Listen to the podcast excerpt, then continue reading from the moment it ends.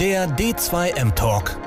Gespräche zum Wandel der Kommunikation mit Thorsten Ising und Björn Negelmann.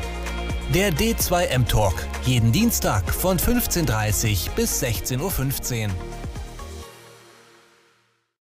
Hallo, ich darf alle ganz herzlich begrüßen hier zu einem weiteren D2M-Talk am Dienstagnachmittag. Mein Name ist Björn Negemann von Congress Media und wir unterhalten uns hier an dieser Stelle jeden Dienstag um 15.30 Uhr über Themen entlang des Wandels der Kommunikation. Das ist äh, auch das äh, Thema unserer namensgebenden Plattform, auf, äh, für die wir diesen Talk hier jede Woche Dienstag machen, dem D2M Summit.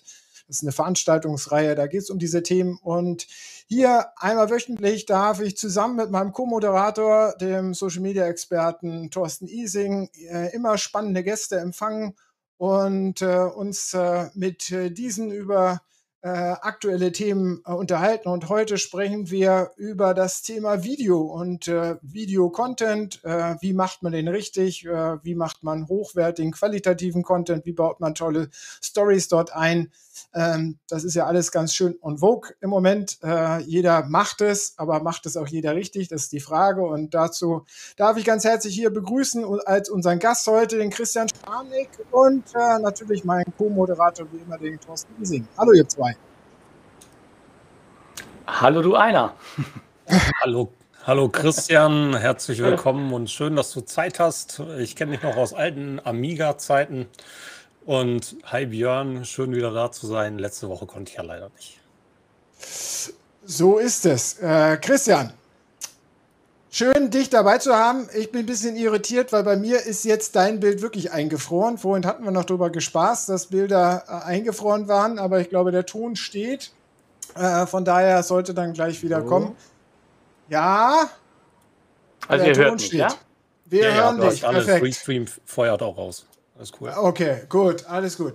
Äh, Christian, du, ich hatte dich schon angekündigt, du bist Medienmacher, du hast verschiedenste berufliche Stationen als Fernsehjournalist, äh, äh, ja, äh, auch äh, Sendungsmacher mitgemacht, bekommst halt, wie Thorsten eben schon erwähnt hatte, bist ein Urgestein, ein Computerdinosaurier, so nennst du dich auch immer wieder, machst äh, heute natürlich selber eigene Videoproduktionen für Firmen und es freut uns natürlich ganz herzlich, hier mit dir über das Thema Video sp zu sprechen. Aber wie geht es dir erstmal vorneweg?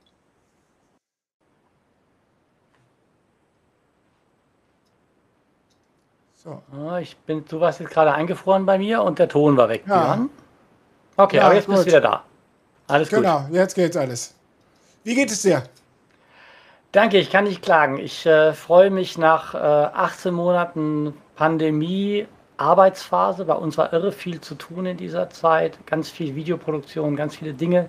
Halt anders als früher, aber so äh, wieder ein bisschen Luft zu haben. Und darum ist das, was Thorsten gerade gesagt hat, schon das richtige Ja. Ich bin auch froh, dass ich selber wieder ein bisschen Zeit habe, weil es war jetzt die letzten 18 Monate wirklich, das war unglaublich, was da passiert und wie das da alles abging. Insofern freue ich mich und es geht mir gut. Und ich hatte sogar eine Woche Urlaub nach zwei Jahren. Großartig, so soll es sein. Ich glaube, ähm, das ist auch gerade für die Branche, in der du tätig bist oder in der wir tätig waren oder sind, auch eine zum Teil sehr dankbare Zeit gewesen, was Arbeit angeht, oder? Ja, schon. Also es ist so, also ich, ich habe von Kollegen beides erlebt. Ähm, also die klassische Produktion hatte es sehr, sehr schwer. Also wir halt quasi immer draußen unterwegs waren mit Kamerateams und weiter, das war wirklich ein komplizierter Vorgang. Für die anderen, ähm, die eh schon früher mit so Livestream-Formaten und solchen Dingen angefangen haben, war es leichter. Aber auch für die, die immer schon das gemacht haben, war es deshalb schwierig, weil natürlich plötzlich jeder ja irgendwie mit irgendeiner Webcam irgendwas machte, was nicht zwangsweise der Qualität half, aber den Anbietermarkt durchaus durcheinander brachte. Also es ist eine ganz interessante Kombination aus gut, mittel bis hin sehr bescheiden bei den Kollegen gewesen. Äh, ich muss sagen, wir haben das erfreulicherweise äh, dickere Ende vom äh, Tuch gekriegt und es war bei uns erfreulich. Du sagst es eben schon, es macht jetzt jeder Video-Content. Also wir sprechen ja sowohl im B2C-Bereich, äh, äh, die Firmen, die produzieren natürlich noch irgendwie sehr professionell, oftmals ja auch, aber auch da setzen sie immer wieder äh, natürlich äh, den klassischen Mitarbeiter ein, der schon mal Handyvideos äh, dann auch mit mhm. reinteilt. An anderer Stelle im B2B-Content ist es, finde ich, manchmal sogar noch, noch ein bisschen extremer, dass äh, mehr Leute oder dass sich das stärker demokratisiert hat an dieser Stelle, dass jeder irgendwie Content produziert hat. Ähm, wie bewertest du das jetzt äh, zunächst mhm. erstmal? Die Qualität, du hast ja eben gesagt, das ist irgendwie so sowohl gut als auch schlecht irgendwie. Mhm. Also ich glaube, es gibt zwei Dinge zu unterscheiden. Das eine ist die rein technische Qualität und das andere ist die inhaltliche Qualität. Und ähm, ich weiß nicht, ob ich erinnern kann, äh, also Thorsten hat ja schon äh, gesagt, ich bin ja jetzt schon eine Zeit lang dabei, aber als Desktop Publishing aufkam, ne, da war ja so der Punkt, äh, plötzlich konnte man What You See is What You Get, man konnte mit verschiedenen Schriftarten arbeiten, es war alles ganz toll und plötzlich kam irgendjemand auf die Idee, dann könnte die Chefsekretärin ja auch den, äh, was weiß ich, den Jahresbericht machen. Und so sah der auch aus, wie die Einladung zum Kindergeburtstag, mit ganz vielen Schriften, mit allen möglichen kleinen Piktogrammen und so aus dem Dreh, aber es war einfach nicht schön, weil die Tatsache, dass sie es technisch kann, heißt ja noch lange nicht, dass sie es inhaltlich kann, also dieses Layout und all diese Dinge. Und ich glaube, so ein bisschen in einer ähnlichen Situation sind wir auch da gewesen mit dem Vorteil, dass viele Leute natürlich schon äh, im Urlaub üben konnten, das mit dem Handyvideo. Und tatsächlich ist es so, dass wir 2015 anfingen, alle unsere Kunden, wirklich alle, auf das Thema, wir nennen es Remote Production umzustellen. Das heißt, wir haben denen gesagt, pass auf, ihr könnt eigentlich ganz viel selbst. Wir zeigen euch die paar Grundlagen, die wichtig sind. Die Geräte sind gut genug, damit ihr das sozusagen drehen könnt, weil ganz blöd, wenn ihr über die Bergkuppe fahrt und hinten ist euer Werk und da geht gerade die Sonne auf, dann ist es ein Bild, das könnt ihr drehen. Bis wir unser Kamerateam geschickt haben, ist es vorbei. Und wenn das Kamerateam kommt, dann ist es meistens, es regnet oder sonst irgendwas nicht in Ordnung. Also nutzt die Gelegenheit, macht diese Dinge. Das waren so die ersten Schritte. Da fingen die Kunden an, selbst zu drehen dann kam dieses Thema V-Logging von Geschäftsführern. Könnte ein Geschäftsführer nicht selber mit dem Handy was machen, auf einem Weg irgendwo hin? Und so Stück für Stück haben die sich daran gewöhnt. Was es nicht geändert hat, bei uns jetzt in der Arbeit, ist, dass wir mit ihnen vorher geredet haben, wie könnte der Film ausschauen? Welche Dinge könnten sie machen, also abgesehen vom rein technischen, und was ist die Storyline, also warum machen wir ein Videolog, ein Videotagebuch, ähm, nicht als Selbstzweck, es muss ja einen tieferen Grund haben. Hast du also einen Geschäftsführer, der den ganzen Tag sowieso nur im Büro sitzt, dann braucht er auch keinen V-Log machen. Wenn der aber viel unterwegs ist, auf Messen, auf Veranstaltungen und dieses Know-how, was er dort mitnimmt für die Unternehmen, gerade bei Mittelständlern oft wichtig, dann sozusagen in so einen V-Log transportiert, wir das dann schneiden, also wir haben das Editing gemacht dann kommt daraus ein Film, wo man sieht, über die Zeit hinweg, der kennt sich aus, der ist vernetzt, der weiß viel, der guckt sich um. Also all diese Botschaften kommen damit. Aber die kommen nur, weil du weißt, was du tust, inhaltlich. Technisch gesehen ist es leichter geworden. Inhaltlich gesehen braucht es da genau an dieser Stelle einfach die Arbeit von Menschen, die, wie ich es immer nenne, Editorial Content machen. Aber die typischen Plattformen da draußen, Instagram äh, und auch YouTube äh, oder TikTok, äh, die gaukeln uns ja vor, dass wir das nicht nur kurz schneiden können, sondern auch gleich publizieren können mit ein paar schönen Gimmicks obendrauf. Und dass ja. die Algorithmen der Plattform dann sozusagen die richtigen Szenen zusammensetzt. ja, die Algorithmen der Plattform. Also das ist, das ist total schön theoretisch. Ähm, wenn du eine Plattform hast, die jetzt, sage ich mal, auf Musik was schneidet, ja, so ein paar Impressionen, Beispiel. Du hast Weihnachtsbaum schlagen mit deiner Belegschaft, ne? also alles unterwegs, machen Weihnachtsbäume, dreht einer ein bisschen im Handy. Ganz ehrlich, ja, das kannst du machen.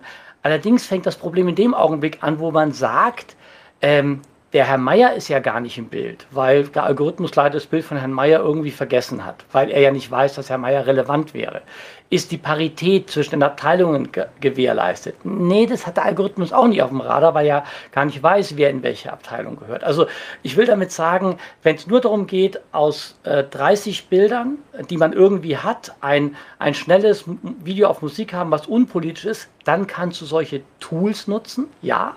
Aber wenn du in dem Augenblick, wo du sagst, es muss schon eine Botschaft damit rüberkommen, dann fängt es mit den Tools an, schwierig zu werden blöd gesagt, wir machen zum Beispiel des Öfteren einfach aus Kostengründen für die Kunden so eine Art Mischform. Das heißt, wir gehen hin und sagen, es gibt ein paar Dinge, die schneiden wir richtig und so Zwischenstücke, wo du sagst, also die gehen jetzt alle in den Weihnachtsbaumwald hinein. Ja, so, jetzt fangen die dann gleich an zu klopfen. Jetzt gibt es die ganzen Bilder, wo die alle rumklopfen. Da muss ich nicht paritätisch sein, weil ich ja im gesamten Film paritätisch bin. Also dieses Zwischenstück kann ich zum Beispiel automatisiert auf Musik erstellen lassen von so einem Tool. Aber da, glaube ich, ist die Aufgabe, und das ist der Trick, wie immer schon, ein Producer, und so verstehen wir uns. Also ich bin Producer, ich bin nicht Produzent, ich bin Producer. Ein Producer nutzt die Mittel, die gerade die richtigen sind, weil er den ganzen Tag sich mit anderen beschäftigt als damit, um die Lösung zu liefern, die das, was du gerade haben willst, egal ob Fernsehsender, institutioneller Kunde, Verband oder so, dann eigentlich haben möchtest. Das ist der Trick. Also der, wie viel Prozent der, der Videoinhalte trifft das denn tatsächlich zu? Also äh, gerade in der heutigen Zeit, seit Pandemie und Co. Also reden wir von ähm, interner Kommunikation, wo der CEO mhm. eines mittelständischen Unternehmens sein wöchentliches Vlog an seine Mitarbeiter schickt oder sowas. Mhm. Da brauche ich ja nicht diesen, diesen Apparat. ich meine, klar, dass ich in dieser Unternehmensdarstellung und bei Verbandskommunikation mhm. und Außenkommunikation mhm. und sowas alles natürlich an dieses große geskriptete, von Storytelling mhm. behaftete und mit einer roten Linie geformte Video denke oder an einen Film sogar. Mhm. Ähm, aber diese, diese alltägliche Videokommunikation, die betrifft das ja nur bedingt. Jein, glaube ich. Ähm, sie betrifft es insofern, als dass man sagen muss, ja, ähm, wenn ein Geschäftsführer oder ein, ein leitender Angestellter als, als Unternehmenskommunikator unterwegs ist, dann macht er ja Dinge, die in seinem Kopf verankert sind, zu denen er auch stehen kann. Sonst würde er es ja nicht machen. Die müssen aber nicht zwangsweise politisch korrekt sein.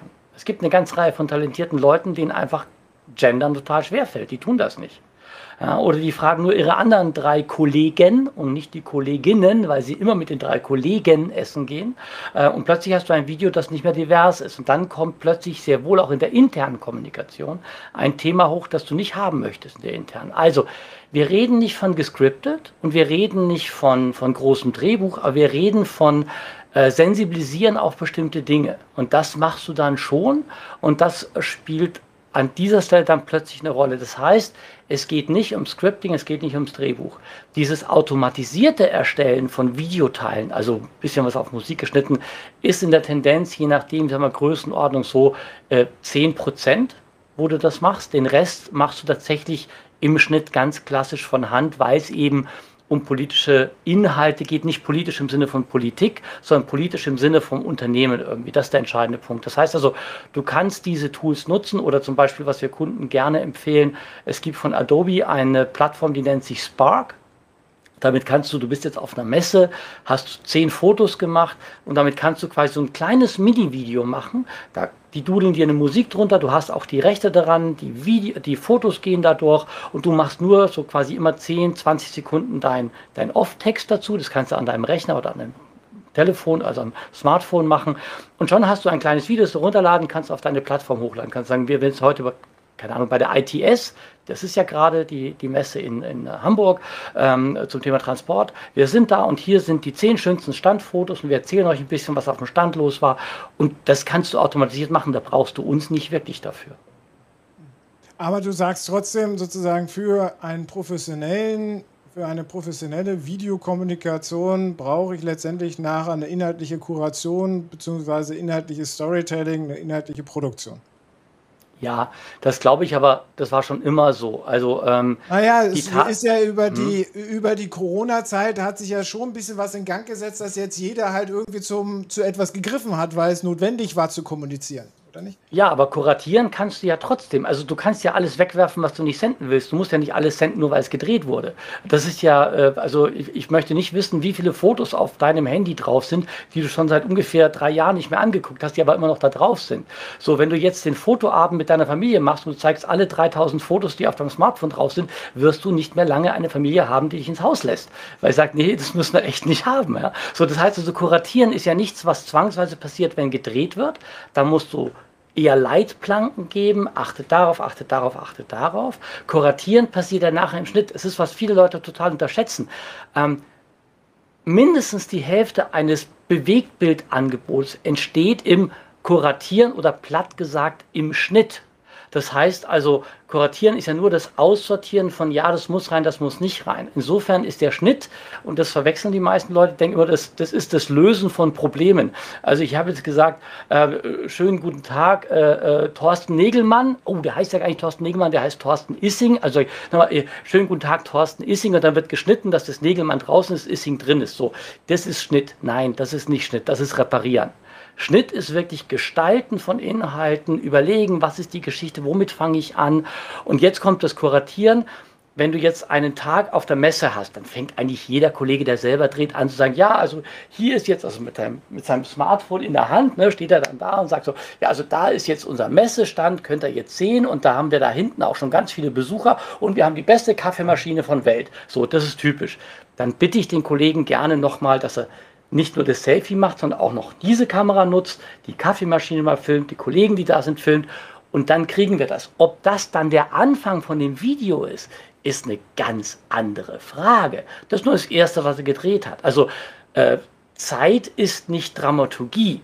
Zeit, also in der Reihenfolge, in der es gedreht wurde, ist nicht der Ablauf des Beitrages, sondern wir können beginnen mit einem total tollen Gespräch, was die hatten, weil irgendein wichtiger Kunde an, an, an Bord kam. Und dann kommt erst das, was der Kollege erzählt. Also Kuratieren von Inhalten ist Schneiden, ist Wegwerfen und das ist das Schlimmste. Ich habe das mal vor einiger Zeit so gepostet, wo ich gesagt habe, ähm, Inhalte machen ist ein Kampf, meistens gegen sich selbst. Wie, wie, siehst du denn, wie wird das außen umgesetzt von Unternehmen? Ich meine, wir haben natürlich im Kopf immer die Hochglanzproduktionen, die tollen Geschichten, die dann auch vielleicht viral gegangen sind, aber wie siehst du denn das jetzt äh, so bei mhm. den 0815 Unternehmen? Ach, das muss gar kein 0815-Unternehmen sein. Das muss nur ein Unternehmen sein, das grundsätzlich erstmal sagt, wir machen Dinge selbst. Wir haben den Mut zum selbermachen.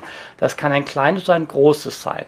Und das Thema V-Log, also Videolog, ist so ein typisches Beispiel, wo man das sehen kann. Wenn du den Leuten die technischen Mittel in die Hand gibst, dann haben die auch Lust zum Experimentieren.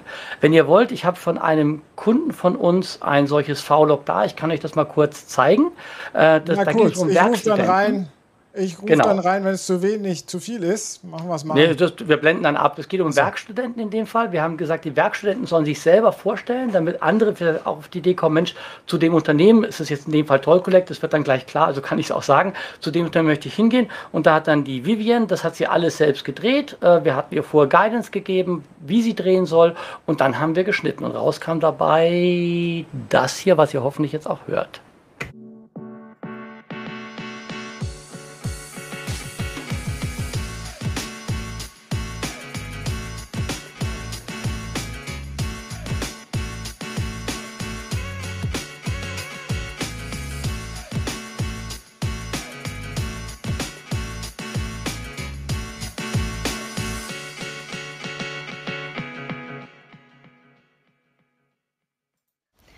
Mein Name ist Vivian, ich bin 19 Jahre alt und ich arbeite jetzt seit fast einem Jahr als Werkstudentin bei Toy Collect.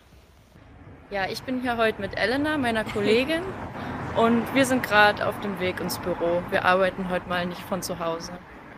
Ich studiere Wirtschaftskommunikation an der HTW in Berlin und ich kann mein Studium wirklich super mit der Arbeit hier bei Toy Collect verbinden. Ich arbeite hier nämlich in der Kommunikationsabteilung und es ist immer wieder so, dass ich Dinge in der Theorie lerne, die ich dann hier in der Praxis wiederfinde und anwenden kann.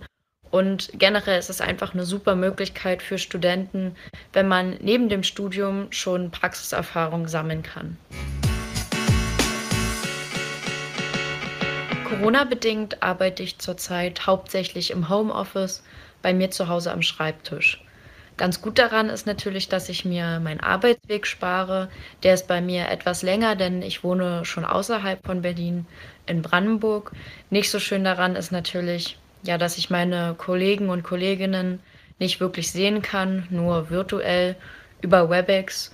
Deshalb ist es uns auch erlaubt, ab und an mal mit einer geringen Anzahl an Personen ins Büro zu kommen und meine Kollegen und Kolleginnen wiederzusehen. Meine Aufgaben. Oh, Christian, jetzt kommen wir zurück. Ja, also die Vivian hat es alles selbst gedreht. Die hat es sehr vorbildlich gemacht, muss man ganz klar sagen, weil sie wirklich auch Unterschnittbilder gedreht hat. Solche Dinge, das kann mal besser, mal schlechter sein. Aber alles, was ihr gerade gesehen habt, haben die selbst produziert. Wir waren da nicht vor Ort. Das ging auch nur so aufgrund einfach der Corona-Situation. Also da kann man schon eine ganze Menge machen, wenn man Lust hat und wenn man die Leute hat, die das tun, diese Unternehmensbotschafter, wie auch immer du sie nennen möchtest, irgendwie, dann geht das schon mehr, als man denkt. Thorsten, wir hören dich nicht. Das bedeutet aber gleichzeitig, wir müssen den Unternehmen beibringen, wie es geht. Wir müssen den mhm. Methodiken mhm. beibringen und sie müssen die Möglichkeiten haben, das einzusetzen und sie brauchen die Möglichkeiten des Schnitts. Und ja, ähm, ja komme ich mal wieder auf meine ostwestfälischen Mittelständler zurück. Schon lange nicht mehr gemacht. Vielleicht twittert es wieder, glaube ich. Mhm. Ähm, wenn ich denen erzähle, ihr müsst das jetzt auch noch alles lernen, dann fragen die mich mhm. zu Recht, ähm, was denn noch alles? Content Marketing ja. und ich soll das lernen und ich soll Social Media lernen und ich soll einen Social Media Manager einstellen. Jetzt soll ich auch noch das Filmen lernen. Reicht nicht der Inhalt, den ich mache? Wenn ich mich vor die Kamera setze und in einem netten, in einer netten Umgebung mit einem netten Ton, mit einem, einem guten mhm. Bild und einer guten Ausleuchtung dieselbe Geschichte erzähle, kommt die bei meinem Publikum nicht genauso an? Ja. Ja und nein. Also ähm, da gibt es die berühmte Radio Erevan-Antwort. Ne? Ähm, ich glaube im Prinzip ja und trotzdem gibt es ein paar Punkte zu bedenken. Also die Frage ist ja, was hast du zu erzählen? Zum einen, was müssen die wirklich lernen? In Wahrheit müssen sie nicht viel lernen, weil den Schnitt macht normalerweise ein Kunde genau einmal. Normalerweise machen die den nicht, weil das ist richtig Arbeit und da muss man auch ziemlich genau wissen, wo man hingreift, ähm, damit man das auch sagen, ein bisschen peppen kann und was machen kann. Was die Kunden machen, ist drehen. Das sind sie aber mit ihrem Smartphone in der Tendenz gewöhnt. Ähm, die Dinger sind mittlerweile gut genug oder dieser kleine DJI-Gimbal, was auch immer, die sind mittlerweile echt gut genug, um gute Bildqualität zu machen und auch gute Tonqualität abzuliefern. So, das heißt also, so viel lernen muss man gar nicht mehr, weil es ja da ist. Aber die Argumente, die du gerade nennst, die haben wir natürlich 2015, als wir anfingen, genauso bekommen. Zu sagen, ja, aber warum sollen wir das denn selber machen und das Team und so weiter. Ähm, natürlich war Corona, wie so häufig bei anderen Sachen auch, ein, ein Booster. Corona sorgte dafür, dass plötzlich Leute sagten, ja, ich muss ja jetzt, weil da konnte ja kein Kamerateam mehr kommen. Also hat sich dadurch natürlich was verselbstständigt. Aber die Frage ist ja die, was ist ein Inhalt? Wenn ich jetzt sage, natürlich könnte die Vivian, die ja auch äh, äh eine hübsche junge Frau ist, locker einfach nur erzählen. Aber der Witz ist, dass du natürlich schon gerne, um das authentische Gefühl zu haben willst, auch ein Stück dabei sein willst. Bei dem V-Log willst du dabei sein. Es ist ja ein Unterschied, ob ich einen Talk habe und sage, ich mache einmal die Woche oder einmal im Monat mit jemandem einen Talk oder ich mache meine Ansprache zur Lage der Nation. Und wenn einer ein richtig guter Redner ist, dann kann er sich auch einfach vor seine Kamera setzen, weil der lässt dann Bilder im Kopf entstehen. Wenn einer, und das ist aber nicht jedem gegeben, das nicht so ist, dann ist es vielleicht ganz sinnvoll, wenn er tatsächlich sich solcher Mittel bedient, um diesen Dingen eine Bühne zu bauen. Ich finde, dieses Bühnenbauen ist so irre wichtig und das ist, was halt total schnell vergessen wird. Die Leute neigen dazu, ihren Inhalt rauszublasen und immer davon ausgehen, dass es sowieso alle interessiert, die Wahrheit ist, und das hat mein lieber Freund und Kollege Martin Goldmann schon mehrfach immer wieder gepostet, kein Mensch interessiert sich für deinen Content, außer es trifft ihn. Und dieses ihn treffen ist beim Unternehmen natürlich schwieriger als bei einem Fernsehsender. Wir arbeiten ja auch viel für Fernsehsender. Da ist, sage ich mal, die Neugierde auf bestimmte Inhalte oder Informationen größer als wenn du jetzt sagst, guten Tag, ich bin das Unternehmen XY, ich habe ein neues Produkt. Das musst du einfach mehr inszenieren. Und jetzt ist nur die Frage, wie viel Inszenierung brauchst du, wie viel Aufwand bedeutet es wirklich für dich? Und ganz ehrlich, wir sind, glaube ich, jetzt in der Zeit, in der ich Unternehmenskommunikation mache, bei der fünften oder sechsten Generation der Kommunikatoren angelangt. Also auf der anderen Seite, die dort sitzen. Und da hat sich viel geändert und viele von denen würden gar nicht verstehen, wenn wir denen sagen, ihr müsst ein Kamerateam rufen, weil denen klar ist, dass sie das selber machen. Das haben sie im Studium schon so gelernt. Ich würde ja auch in die andere Richtung gehen wollen. ja, ich würde das Ganze ja umdrehen wollen. Wenn Vivian das kann, und wenn Vivian das so, so gut macht, und tatsächlich macht sie das mhm. ja wirklich toll, also das Video war ja, ja klasse, ähm, ist dann nicht die Übernahme des unternehmenseigenen Accounts und das Erzählen in den Stories wesentlich effizienter und authentischer als ein zusammengeschnittenes Video? Also ein, eine Story, also eine Facebook-Story oder, ja gut, LinkedIn hat jetzt gerade keine mehr aktuell, aber ähm, die Stories sind ja nichts weiter als ein geschnittenes Video. Das, die haben ja den Vorteil, dass du dich in 20 Sekunden, äh, die diese Maximalzeit pro Take ist, nicht so schnell und nicht so oft versprechen kannst wie in drei Minuten, wenn du versuchst, einen Aufsager zu machen. Also das ist der eine Punkt. Und ja, ich bin völlig bei dir. Es ist völlig korrekt, genau das zu machen und das empfehlen wir auch. Es ist ja nicht so, wenn du jetzt auf einer Messe bist, da sagst, hey, da musst du jetzt dieses Filmteam im Kreuz haben und die müssen dann schneiden, sondern du kannst natürlich mit Stories das machen. Ich glaube übrigens, dass die LinkedIn Stories, die ja kamen, um dann wieder abgeschafft zu werden, aber da weißt du bestimmt besser Bescheid als ich, Thorsten, ähm, dass die LinkedIn Stories deshalb auch nicht funktioniert haben, weil kein Mensch draußen unterwegs war und der Bedarf nach solchen Stories gar nicht da war. Die Leute saßen nämlich zu Hause, haben ihre Webcam und haben halt da rein erzählt. Wenn und du doch. unterwegs bist und sagst, ich mache das jetzt über den Tag hinweg auf einer Messe, dann glaube ich, war das für die Leute sehr viel interessanter zu sagen, jetzt mache ich einen Tag lang eine Story von irgendeiner Messe, auf der ich bin und ihr begleitet mich sozusagen. Also Stories nichts weiter als geschnittener Inhalt, weil du kleine Häppchen machst, die du dann zu einem Ganzen zusammenfügst. Aber wie auch immer braucht es am Ende des Tages jemand, der eine Storytelling-Kompetenz natürlich hat. Also ja. Äh, nur, dass ich da irgend so einen kurzen Take mache und irgendwas Belangloses sage, was Korrekt. dann vielleicht zusammenhangslos ist nachher in, in dem Story, da wird ja auch noch nichts draus. Also wie viel Kompetenz an Storytelling-Kompetenz Mhm. Haben denn die Unternehmen schon, dass sie es alleine machen könnten? Oder sagst du, nein, da fehlt es einfach draus, die müssen mhm. noch befähigt werden, beziehungsweise es muss outgesourced werden durch Leute wie euch? Mhm. Es gilt beides. Also normalerweise ist es so, dass ein Mitarbeiter hat ja nicht die Hauptfunktion, wenn er nicht jetzt in der Kommunikationsabteilung ist, das zu tun. Das heißt also, trotzdem gibt es aber Mitarbeiter, die als Unternehmensbotschafter eben etwas erzählen sollen. Die kriegen natürlich ein Stück weit Coaching. Das heißt, man bespricht mit denen vor, wo sie hingehen, was sie dort drehen können, worauf sie achten könnten und was interessant sein könnte. Dann kommt das Material zurück und dann können die auch was tun. Entweder senden die direkt von dort aus oder aber man kann das eine tun und das andere zu lassen. Die senden über eine Story, Instagram oder was auch immer. Und gleichzeitig wird das Material auch recorded und kann dann hinterher zu einem Film geschnitten werden. Wenn man dann drei, vier Mitarbeiter hat, macht man, das war der sowieso Event zum Beispiel. Also diese Option gibt es. Die Kompetenz bei den Mitarbeitern ist natürlich extrem unterschiedlich sortiert. Ähm, und das kennt ihr auch. Ein Experte in seinem Thema ist natürlich jemand, der selber in seinem Thema super fit ist. Die Konsequenz dieses Experten ist, dass er vergisst, dass andere vielleicht eine viel sag ich mal, höher oder tiefer liegende Frage haben, weil das ist für ihn eh klar. Also dieses Begleiten ähm, durch die Presseabteilung, also die Kommunikationsabteilung, durch die, durch Leute wie uns oder wen auch immer, ist durchaus ein legitimer Weg. Und man kann aber sehr schön erkennen, wie Menschen dann Stück für Stück lernen und dabei auch besser werden. Das heißt also, normalerweise ist es so, dass du einen Weg gehst mit den Leuten. Du sagst nicht, du kannst es einfach nicht, sondern du sagst, wo sind die Talente, die du hast, wie wenn du einen Redakteur ausbildest.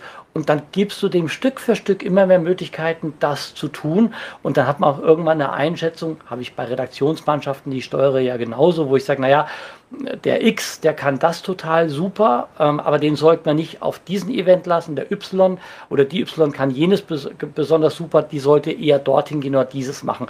Das hängt dann von den Persönlichkeiten ab. Was, was, was ist denn deiner Meinung nach ähm, so die notwendigste Kompetenz dabei, die dabei vermittelt werden muss? Also ähm, wer muss wie, mit welchen Kompetenzen ausgestattet sein, damit man unter Umständen entscheiden kann, ob ein Profi an der Hand sein muss oder mhm. ähm, eben, ob man es eventuell selbstständig erlernen kann, umsetzen kann. Das sind ja also mhm. Budgetfragen und so, aber wer ist, mhm. welche Kompetenzen müssen wo vermittelt werden? Also die wichtigste Kompetenz ist hört sich jetzt blöd an, aber ist Empathie. Ein nicht empathischer Mensch wird nie in der Lage sein, ein Video über irgendwas zu machen, weil er wenig Empathie für das hat, was er da gerade tut. Also Empathie für eine Sache zu entwickeln, für eine andere Person zu entwickeln, ist der Key. Also wenn du eine soziale Intelligenz hast, in der Lage bist zu verstehen, wie geht es dem gerade, was, worum geht es hier gerade, dann geht es, weil Empathie auch dafür sorgt, dass du ja nicht nur Empathie gegenüber dem Objekt des Filmens oder Fotografierens hast, sondern auch Empathie gegenüber dem Zuschauer. Also blöd gesagt, wenn ich anfange, ähm, zu sagen, äh, man kann jetzt bei Premiere über Autoducking auch sich das Geld ersparen, damit man eben dieses äh, Thema mit dem Tonpegel nicht hat. Ich, hä? Also einzig, was ich verstanden habe, war Geld sparen. So, und das ist, was ich meine. Wenn ich keine Empathie euch gegenüber habe, dann walze ich euch tot mit meiner Information.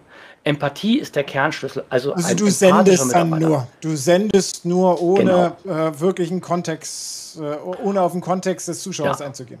Und senden ist eine unglaublich freundliche Umschreibung, wie dafür den Panzer zu geben. Also du rollst da einfach drüber. Ich habe eine Botschaft, du hörst zu, ich Sender, du Empfänger, Schnauze. Und das funktioniert schon lange nicht mehr. Es funktioniert in Social schon gar nicht mehr. Es funktioniert aber auch so nicht mehr. Und in Wirklichkeit ist dann die nächste Frage, ähm, kann ein Programmmacher, kann der Dialog? Also sprich, ist er in der Lage, diese nicht ausgesprochene Frage eines Zuschauers zu hören, auch wenn er sie ihm die gar nicht stellt? Ähm, weil er diese Frage als zweite, also ersten 30 Sekunden des Films, zweiten 30 Sekunden des Films, dritten 30 Sekunden des Films und dazwischen muss eigentlich immer eine Frage stehen, die der Zuschauer stellt. Nicht etwas, was ich sagen will, sondern etwas, was der von mir wissen will. Also das heißt, Menschen, die ein gewisses Gefühl dafür haben, wie die Welt draußen reagiert, auf die Dinge, die man im Unternehmen macht oder die man in der Sendung hat, diese Menschen sind am besten dafür geeignet, das zu machen. Danach gibt es noch ein paar handwerkliche Fähigkeiten, aber das ist Zeug, das kannst du den meisten beibringen. Und wenn es hart auf hart geht, dann lässt du so ein Team los. Das heißt, es gibt zwei Kollegen, der eine ist eher so der Techniker, der andere ist eher der Erzähler und die beiden lässt du zusammendrehen, ist auch ein völlig legitimer Weg.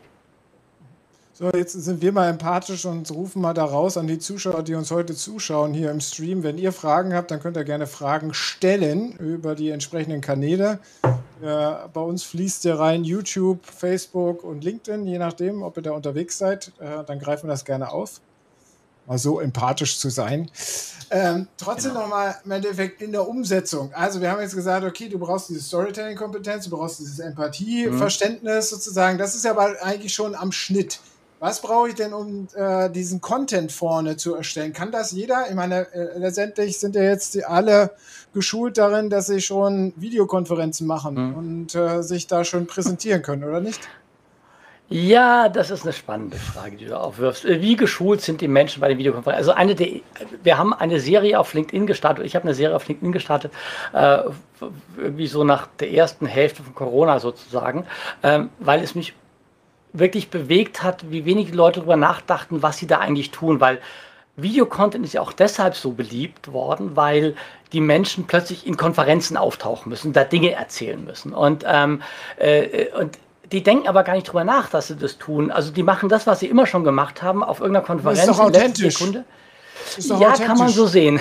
Also äh, die, sie rennen los, stolpern auf die Bühne, schmeißen einem Techniker noch den USB-Stick mit der PowerPoint zu und dann reden die halt und der Rest hört zu oder auch nicht. Ich habe ähm, ich habe dafür, wenn ich, äh, wenn ihr mir gestattet, zeige ich noch ein kleines Stückchen Video zu dem Thema Zoom-Konferenzen, weil das war, glaube ich, ein großer Trigger für das Thema Video. Da kann man Aber so ein so bisschen, lang. nein, nö, so auch irgendwie 1,30 was in den Dreh, das werdet ihr schaffen. Achtung! Und dann die Fragen oder was auch immer.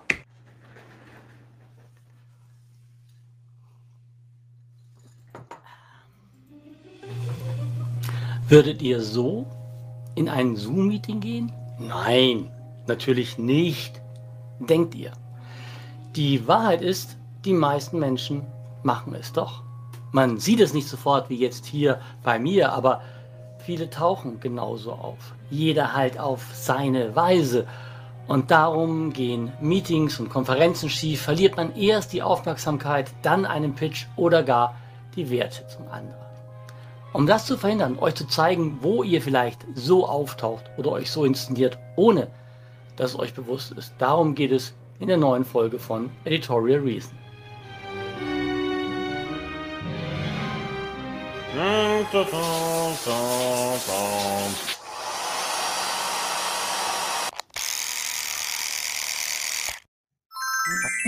So, damit wäre ich jetzt bereit für diese Sendung. Das ist auch schon gleich der erste Gedanke für euch in diesem Zusammenhang.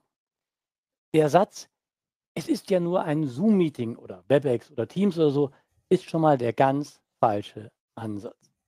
Der Gedanke sorgt nämlich dafür, dass ihr innerlich so ankommt, wie ihr es gerade bei mir real gesehen habt. Und ja, es ist natürlich erstmal nicht so offensichtlich zu merken, wie das bei mir gerade zu sehen war, aber glaubt mir, Stück für Stück setzt sich diese Es ist ja nur Einstellung dann doch durch. Kriecht durch die Vorbereitung, die ganze Veranstaltung, schließlich durch euren ganzen Auftritt und macht euch Stück für Stück vieles kaputt. Mein Kernsatz ist daher, betrachtet jeden Online-Auftritt wie eine kleine Sendung und verhaltet euch so, wie ihr euch da verhalten würdet. Ernsthaft. Das ist das, was ich meine. Es einfach ernst nehmen. Also Mitarbeiter, die diese Aufgabe ernst nehmen, die kannst du schicken. Und die kriegen das auch mit dem Handy hin. Also echt die wichtigste Bewegung beim Handydreh ist die Linse sauber machen. Ja? Wenn du das gemacht hast, hast du schon mal die Hälfte der Miete gewonnen. So, und den Rest kann man dann wirklich gut lösen. Das heißt also aus meiner Sicht, ihr braucht empathische Menschen, die ein Talent dafür haben, theoretisch zuzuhören, was Zuschauer fragen würden, dann könnt ihr die losschicken und dann können die eigentlich auch gute Inhalte machen. Und im Editing hinterher, im Kuratieren hinterher, da braucht es natürlich gewisse Brutalität. Du musst Sachen wegschmeißen, die nicht gut in die Storyline passen und solche Dinge. Das gehört dann dazu. Aber wenn du das hinkriegst, dann bist du sehr wohl in der Lage, eine gute Story zu machen. Und wir machen beim guten Teil unserer Kunden wirklich nur noch vorab Leitlinien, ein paar Tipps zum Dreh und dann eben das Editing von der Story. Und den Rest machen die wirklich selbst und es funktioniert, habt ihr ja gerade bei Vivian gesehen, recht gut.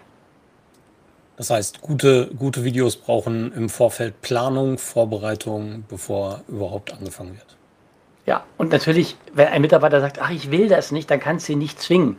Das ist grundsätzlich einfach so ein Punkt, den muss man auch auch zur Kenntnis nehmen, mancher fühlt sich total blöd, wenn er auf einer Messe rumrennt und irgendwie so in sein Handy quetscht. Irgendwie. Es gibt andere, denen macht es gar nichts aus. Also Leute zu irgendwas zu zwingen, geht nicht gut, auch wenn es der beste Erklärer ist. Dann gibt dem lieber eine sichere Bühne im Off, also nicht öffentlich im Raum, sondern irgendwo in einem Besprechungsraum, wo er seine Geschichte erzählen kann. Das ist dann besser. Also Leute zu irgendwas zu zwingen, ist keine gute Idee. Wie wird das äh, jetzt äh, trotzdem nochmal, haben wir ja anfangs hast du äh, gesagt, da wird jetzt ganz viel Content produziert äh, von den Unternehmen. Da entsteht mhm. natürlich jetzt auch ein Wettbewerb um die Qualität des Contents. Ähm, sind die Ansprüche gestiegen äh, jetzt über die Zeit, auch auf der Seite des Zuschauers? Hat sich das verändert? Mhm. Ja, also da bin ich mir äh, nicht nur sicher, das können wir sehen. Wobei man eins ganz klar sagen muss. Ähm, Thorsten, du hast es vorhin sehr richtig gesagt. Ich kann mich auch einfach vor eine Kamera setzen und was erzählen. Es gibt Videos, wo tolle Menschen mit einer unglaublichen Empathie, einem unglaublichen Gefühl fürs Erzählen einfach was in die Kamera erzählen und du kannst ihnen einfach nur zuhören. Und du brauchst sonst gar nichts. Das ist super. Das funktioniert. Das funktioniert teilweise auch als Podcast, aber wenn die auch eine Mimik dabei haben, eine Gestik dabei haben, ist das als Videoformat sehr schön. Das heißt also, es gibt diese sehr einfachen Videos. Dann gibt es dieses mittlere und dann gibt es dieses High-End-Zeug. Klar ist eines. Ein hoch hochgradig gedrehter Film, der wirklich mit allen Spielen, Dingen spielt, die moderne Kameratechnik und Schnitttechnik so kann, funktioniert nicht besser als ein sehr einfaches Video. Das ist ein Learning, das alle Unternehmen in den letzten 10, 15 Jahren durch YouTube, durch Facebook, durch was auch immer hatten, dass sie feststellten, äh, jetzt haben wir diesen teuren Film, und wir laufen schlechter als der YouTuber, der aus seinem Kinderzimmer sendet. Das war ein erster großer Schock für viele große Marken irgendwie so. Das heißt also aus meiner Sicht tatsächlich ähm, ich bin nicht darauf angewiesen, dass der qualitativ hochwertigste Film ist. Aber, und das ist das Problem, einfach nur schöne Bilder reichen keinesfalls mehr, weil wir werden totgeschmissen mit Bildern. Die Inflation an Bildern ist ja gigantisch. Also wenn du gestern Abend gab es eine schöne Dokumentation über Rotwild irgendwie. Das sind Bilder, da könntest du hinknien, was die dort machen. Aber auch bei allem. Es gibt ja kein, kein Unternehmensfilm ja ohne eine Drohne, die über irgendwas drüber fliegt. Früher hatten wir die gar nicht. Ja, da haben wir gesagt, oh, was ist denn das für ein toller Steiger? Heute wissen wir, das ist eine Drohne, die da fliegt irgendwie und jeder Idiot hat eine. Also tatsächlich ist die Optik alleine nicht entscheidend. Die Frage ist, hast du Bilder im Kopf, hast du Sätze, die die Leute treffen? Und wenn du das hast, dann kannst du die mit Bildern verstärken. Mein Auftreten vorhin in diesem Video war nichts weiter als eine optische Verstärkung eines Themas, das ich einfach so hätte erzählen können. Nämlich sagen, ihr solltet nicht schlecht vorbereitet in eine, in eine Zoom-Konferenz gehen, sondern ja, nee, eh. So, durch, diesen, durch diese Inszenierung habe ich dafür gesorgt, dass Leute, hä? Und dann gab es diese kleine Pause mit dem Trenner und dann gab es die kleine Pause mit der Dusche und dem Rasieren und so weiter, damit die Leute darüber nachdenken können, erstens, wollen Sie weiter dabei bleiben bei diesem Video? Und zweitens, was hat er gerade gesagt? Ich, ich schaue so aus, wenn ich ihn. Nee. Und dieser Gedanke, der muss ja erstmal einen Moment Platz haben. Und deshalb ist, glaube ich, die entscheidende Frage, die Bildqualität, die Bildansprüche sind theoretisch gestiegen, aber ein, das, das geilste Bild dieser Welt nützt dir überhaupt nichts, wenn du nichts hast, zu dem es passt und nichts hast, was die Leute interessiert. Weil sie kriegen ohne Ende tolle Bilder. Absolut. Also vor allen Dingen gibt es da draußen ja mittlerweile so viel auf jeden möglichen Kanälen und überall und zu jedem Touchpoint, ähm, dass, dass wir wirklich die ganze Zeit nur irgendwie Videocontent konsumieren. Ähm, ja. Ja, aber es, es, bleibt natürlich auch eine Frage, wohin produziere ich das, beziehungsweise wo publiziere ich das und wo ähm, konsumiert meine Zielgruppe das. Das Video, was du gerade gezeigt hast, das funktioniert mit Sicherheit gut als Video, ja, aber mhm. in der Story hätte es wahrscheinlich nicht funktioniert. Hätten nee, die Leute wahrscheinlich aber als Story hätte ich es auch nicht so gemacht. Ja, ja, natürlich nicht. Genau, Deswegen das ist der Punkt. Ja, dass eine unterschiedliche Konzeption notwendig ist in der Produktion. Ja, ähm, wobei du, Entschuldige, du, du, kannst schon den Inhalt benutzen und daraus eine Story machen. Natürlich. Also auch teilweise von einem Video, aber es ist tatsächlich eine andere Form. Das ist völlig korrekt. Klar. Ähm, wir haben ja jetzt gar nicht mehr so lange. Erzählst du uns mal was zu deinem Glauben an die Zukunft der Formate? Also wohin wird das Ganze wandern? Wir haben jetzt ja relativ viel darüber erzählt, dass wir einen einen Film produzieren, ein Stückwerk mhm. abliefern quasi. Mhm. Ähm, ist das tatsächlich die Zukunft oder werden wir wirklich eher mit, mit Echtzeitkommunikation, Livestreaming und Co. zu tun haben, auch im, im Bereich der Videos? Also ich glaube, dass es eine Mischung ist auf Basis des Bedarfs. Ähm, wir machen heute ein Live, weil das jetzt eine schnelle Konf für diesen Talk gute Produktionsart ist. Wir könnten Zuschauerfragen und solche Dinge annehmen und könnten dann auf die reagieren. Also Interaktivität, dafür ist Live gut geeignet. Äh, man darf nicht vergessen, ein Teil der Live-Sendungen, die wir aus dem Fernsehen kennen, sind ja entstanden, nehmen wir so wie Dschungelcamp oder so, weil das ähm, dafür sorgt, dass die Leute voten können. Das Voten ist wieder ein Geldbringer. Ne? Also das heißt also über irgendwelche Nummern anrufen für diesen oder jenen, der jetzt drin bleiben soll, rausfliegen soll. bei uns noch das, nicht. Äh, klar, aber das, das Live, also das Live ist ja oft ein Grund wegen gewünschter Interaktion, aus welchen Gründen auch immer.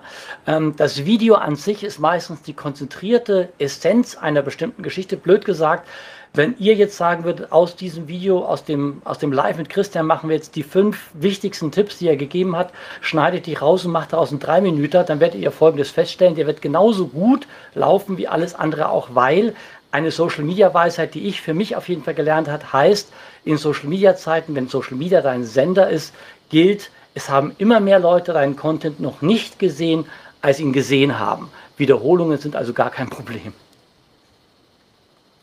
Sehr schön. Hochformat, Querformat, was ist die Zukunft? Hm. Ich glaube, dass du dich immer weniger entscheiden musst, weil ähm, die Tools in der Lage sind zu reframen. Das heißt, du drehst in dem Format, was dein primäres Ziel ist. Das ist meistens für viele Leute dann doch das 16 zu 9 Breitbild.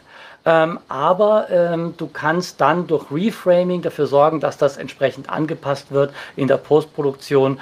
Wer aber gerne das eben so macht, der kann es auch so machen. Eigentlich ist auch das keine Frage des Kriteriums, außer natürlich, du bespielst eine, eine, mit 16 zu 9 eine 4 zu 3 Plattform oder sowas, dann sieht das blöd aus, weil dann fehlt die Hälfte von dem Bild. Das sollte man nicht machen. Also die Prioritätsplattform sollte man im Blick haben, nach der sollte man produzieren und alles andere kann man normalerweise nachregeln. Vielleicht nochmal eine Frage, bei der bist du mir vorhin ein bisschen abgehauen, wie du das einschätzt, wie die Unternehmen das qualitativ schon umsetzen. Also von, mhm. Äh, also einerseits der, der Content-Produktion, der Einzelproduktion, über mhm. Schnittproduktion, über dann natürlich auch äh, zielgruppengerechte Auslieferung. Was mhm. können Sie, was können Sie nicht? Also Content-Produktion, das heißt das Drehen von Dingen, das kriegen mittlerweile aus meiner Sicht die Hälfte der Unternehmen eigentlich ziemlich gut, also selber drehen meine ich jetzt ziemlich gut hin. Die das Thema Schnitt ist ein Dilemma, weil wer damit angefangen hat, stellt fest, dass es richtig Arbeit ist. Also im, im dann hinterher kuratieren, da tun sie sich schwer aus zwei Gründen, weil die Technik komplexer ist und auch dieses, was kann ich denn weglassen, ähm, fällt einem bei seiner eigenen Geschichte immer schwerer. Da ist es besser, wenn es jemand anders macht.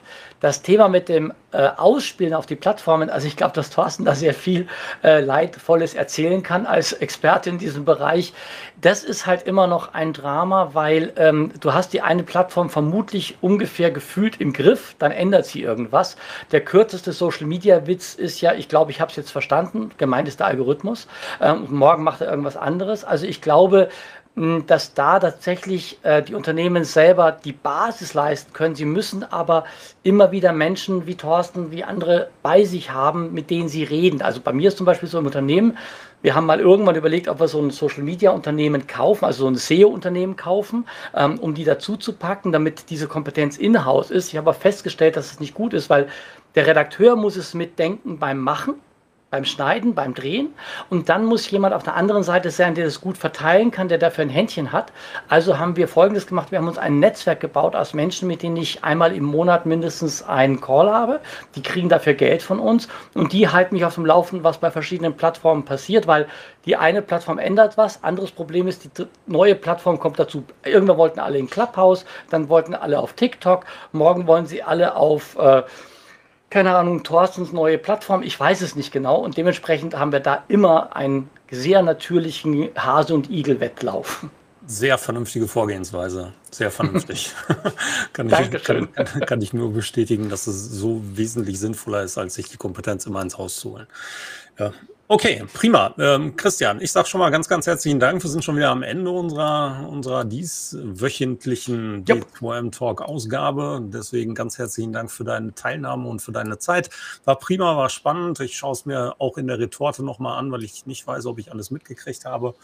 Ähm, das muss ich mir dann nochmal angucken, weil ähm, alle Learnings kriege ich meistens aus dem Live-Talk nicht mit. Danke euch für die Einladung natürlich und vielleicht für dich zu beruhigen, Thorsten. Ich war früher beim ZDF immer der Mann mit dem Faxabruf, weil ich so schnell geredet habe, dass praktisch alle ZDF-Zuschauer den Faxabruf nutzen mussten, um nochmal alles zusammenzukriegen, was im Morgenmagazin erzählt wurde. Also ich kenne das Problem. Ja, ist total normal, da versuchst du zuzuhören, aber tatsächlich kannst du nicht alles mitnehmen. Ähm, deswegen gucke ich mir jeden unserer Talks auch tatsächlich nochmal an. Okay, deswegen danke und Björn, wir sehen uns nächste Woche, gehe ich von aus. Nächste Woche Dienstag, ja. wie immer 15.30 Uhr und dann im D2 im Talk 77. Ja, äh, genau, nächste Woche komme ich gleich dazu. Auch von meiner Seite nochmal danke Christian für spannende, für die spannenden Inputs. Ich, äh, ich glaube, es waren viel so ja, so Kleinigkeiten drin, ne, die man hm, wirklich ja. sich nochmal anhören muss und dann so äh, nochmal zusätzlich verdauen muss. Äh, insbesondere dann nochmal zerlegen, zerschneiden muss, was der Christian alles gesagt hat, äh, dass wir das halt wirklich mitnehmen können und auch wir besser machen. Ja, nächste Woche geht es weiter. Wieder weiterer D2M-Talk. Nächste Woche haben wir den Dennis Ollich. Der ist noch nicht auf der Webseite, aber es geht um das Thema Content-Formate. Der kommt von Content Bird selber.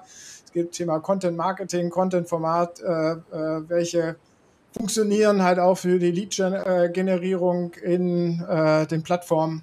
Das ist unser Thema nächste Woche, äh, wieder 15.30 Uhr. Ja, wir sind dann raus. Äh, Und nicht vergessen, Influencer Marketing Forum nächste Woche. Ah, genau, das hätte ich fast über. Danke für den Hinweis. Wir haben eine spannende Konferenz nächste Woche. Das Thema Influencer Marketing beschäftigt uns wieder, das nämlich im Moment auch einmal mehr im Wandel steht durch äh, Corona. Und äh, ja, da schaut einfach mal vorbei auf d2msummit.de. Und in diesem Sinne, jetzt sind wir aber raus. Ciao, bis nächste Woche. Bye, bye, alles Gute. Das war der D2M Talk mit Thorsten Ising und Björn Negelmann. Nächste Woche geht's hier weiter mit spannenden Themen und Gästen. Mehr auf www.shiftmarcom.de, der Plattform zum Wandel in Marketing und Kommunikation.